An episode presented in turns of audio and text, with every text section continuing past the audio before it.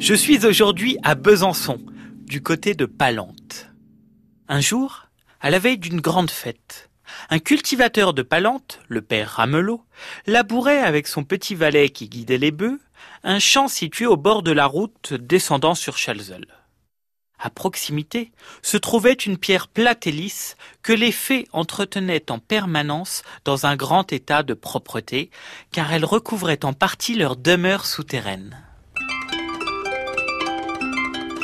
Alors que les bœufs tirent paisiblement la charrue, le père Ramelot croit entendre du bruit dans la grotte aux fées. Peu après, une bonne odeur de pâtisserie vient flatter ses narines et celles de son valet. Comme il passe près de la pierre plate, le laboureur s'avance, ôte poliment son bonnet et crie par trois fois. Belle dame bonne et blanche, donnez-moi de votre offrande.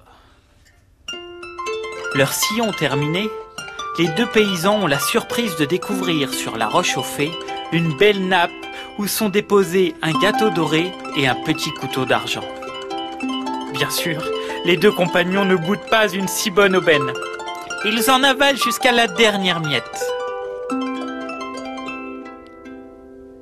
Quand ils reprennent leur travail, voilà que la roue gauche de la charrue se met à couiner curieusement.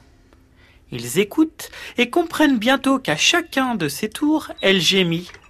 Rends ce que tu dois, rends ce que tu dois. Le père Ramelot songe alors au petit couteau. Il arrête l'attelage. Valet, dit-il, n'as-tu rien pris à ces bonnes fées? Oh non, mon maître, je n'ai rien pris. Et les bœufs repartent. Mais la charrue pleure toujours. Rends ce que tu dois, rends ce que tu dois. Oh là, valet s'écrie le père Ramelot d'une voix grondeuse. Dis-moi si tu as pris quelque chose. Oui, maître, doit avouer le garçon. J'ai caché le petit couteau d'argent dans ma poche. Naturellement, le valet alla déposer sur la pierre l'objet de son larcin. Et la fée qui s'était dissimulée dans la roue de la charrue ne gémit plus et rejoignit ses compagnes dans la grotte. Dès lors, les fées n'étant pas rancunières, le maître et son valet eurent droit chaque jour au même festin. Le dernier mot du jour de Théo le troubadour. Avouez les fées aux fées, ça vaudra le couteau, ou tard.